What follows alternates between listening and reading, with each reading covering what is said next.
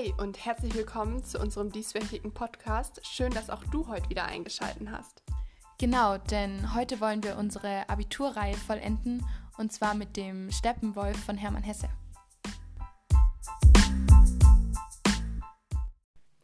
Also ich muss sagen, es ist echt mal wieder schön, so nach den ganzen Kontaktbeschränkungen eine andere Stimme zu hören.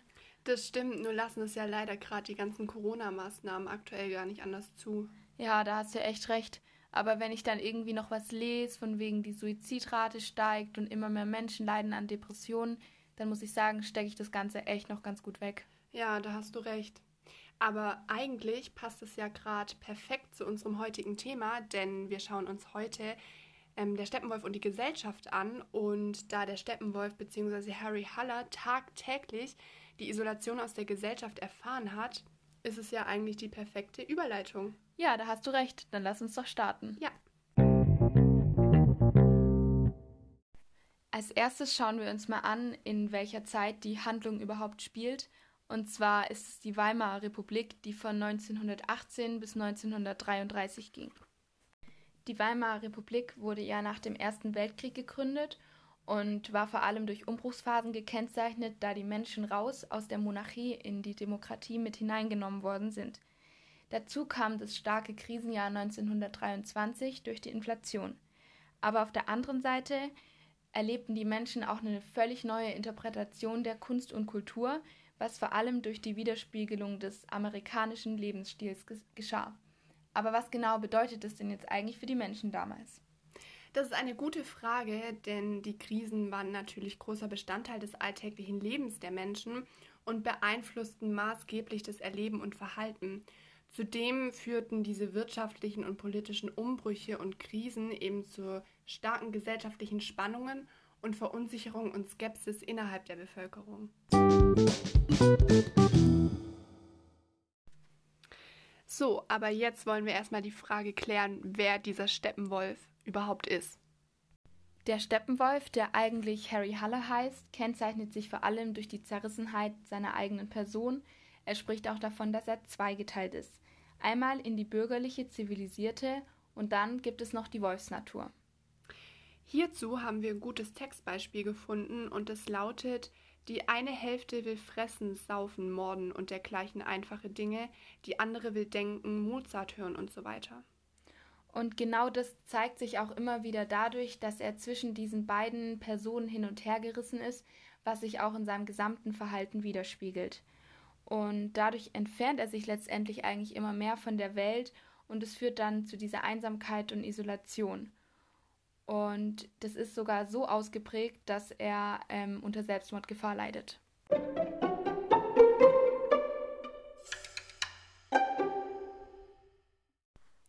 Vor allem die Wolfsnatur in Steppenwolf führt eben zwischen starken Spannungen zwischen der Gesellschaft und dem Steppenwolf.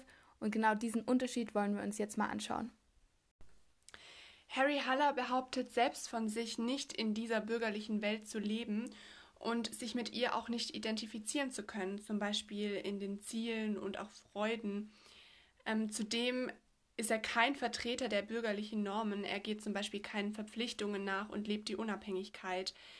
Ähm, trotz allem ist er an diese bürgerliche Welt gebunden und eine heimliche starke Sehnsucht zieht ihn auch zu dieser Welt.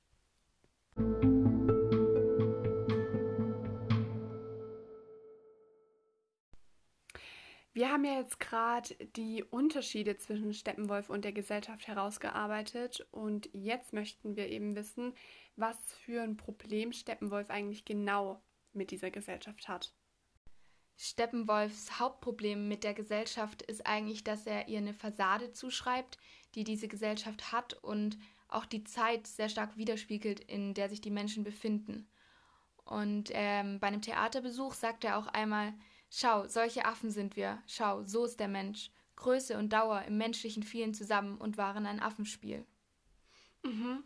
Zudem kommt aber ja noch, dass Steppenwolf der Gesellschaft eine große Bedeutungslosigkeit zuschreibt. Das wird vor allem in der Stelle am Friedhof deutlich. Dort sagt er, verscharrt unter Verlegenheit und Verlogenheit der Teilnehmer in den Dreck gescharrt. Nein, so endet alles. Unser ganzes Streben, unsere ganze Kultur, unser ganzer Glaube, unsere ganze Lebensfreude und Lebenslust. Ja, und diese Bedeutungslosigkeit, die er der Gesellschaft zuschreibt, resultiert für ihn auch aus einem monotonen und vor allem gezwungenen Leben der Gesellschaft.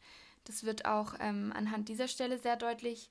So tun und leben und handeln die meisten Menschen Tag für Tag, Stunde um Stunde, zwanghaft und ohne es eigentlich zu wollen.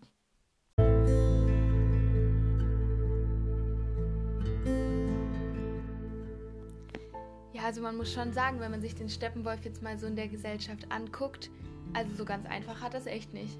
Nee, vor allem kann man sich auch eigentlich, finde ich, ganz gut mit ihm identifizieren. Ich meine, jeder hat doch mal Phasen, wo man sich irgendwie so fehl am Platz fühlt. Ja, und ich glaube, eine, eine Rolle, die da ähm, vor allem beim Steppenwolf ähm, viel dazu beiträgt, sind auch diese bürgerlichen, die in der Gesellschaft hervorstechen. Ja, und die, würde ich sagen, präsentieren wir doch einfach mal Zum einen begegnet der Steppenwolf seiner Vermieterin, die ein sehr starkes Mitgefühl und auch eine Sympathie für ihn und seine Situation aufbringt. Gleichzeitig gibt es aber auch den Neffen ähm, von der Vermieterin und der ist eben sehr skeptisch gegenüber dem Steppenwolf, hat aber gleichzeitig auch eine große Neugier. Und den völligen Kontrast zum Steppenwolf stellt dann ein ehemaliger Bekannter von ihm dar, und zwar ist es der Professor. Dieser steht für die blinde Oberflächlichkeit, die diese Isolation im Steppenwolf hervorruft.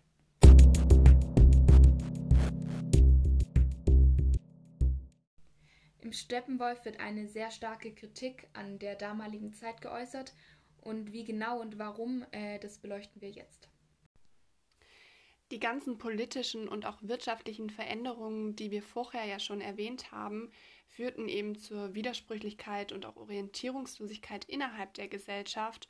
Und das wiederum führt natürlich auch zur Heimatlosigkeit, weil man ja nie zur Ruhe kommen konnte. Und besonders für Denker und empfindsame Gelehrte war diese Situation eben besonders schwer. Und genau diejenigen verkörpert der Steppenwolf. Das Besondere an dem Roman Steppenwolf ist auch, dass man ihm einen gewissen autobiografischen Charakter zuschreiben kann. Und das lässt sich an folgenden Gründen oder folgende Gründe deuten darauf hin. Zum einen sind es die Initialen Hermann Hesse und Harry Haller.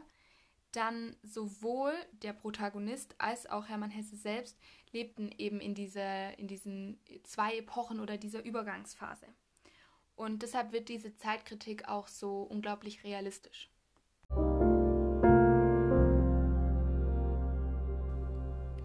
So, jetzt sind wir schon fast am Ende für heute angelangt. Wir möchten nur noch eine Frage klären, und zwar, warum der Steppenwolf für unsere Gesellschaft auch heute noch von so großer Bedeutung ist. Also erstmal ist der Steppenwolf natürlich ein sehr tiefgründiger Roman, der dieses Suchen nach einer Zugehörigkeit in der Gesellschaft eben sehr stark repräsentiert. Und ich denke, gerade in unserer heutigen oberflächlichen Gesellschaft ist das ein sehr wichtiges Thema. Ja, um ein ganz simples Beispiel zu nennen, sind die vielen sozialen Medien, ähm, mit denen wir uns auseinandersetzen und die bei vielen auch zu wirklich gravierenden Problemen wie Magersucht oder Perfektionismus führen. Zudem ist die Hoffnung auf ein erfülltes Leben und das Streben nach etwas, was unendlich ist in dieser Schnelllebigkeit, immer noch sehr aktuell. Ja, und auch nochmal, um auf den Anfang zurückzukommen, Corona, das ist einfach diese Isolation und Einsamkeit, die diese Pandemie mit sich bringt, führt eben bei vielen Menschen zu einem Suizidgedanke und deshalb ist dieses Buch ähm, aktueller eigentlich als je zuvor. In diesem Sinne wünschen wir dir alles Gute und hoffen auf ein baldiges Wiederhören. Tschüss. Tschüss.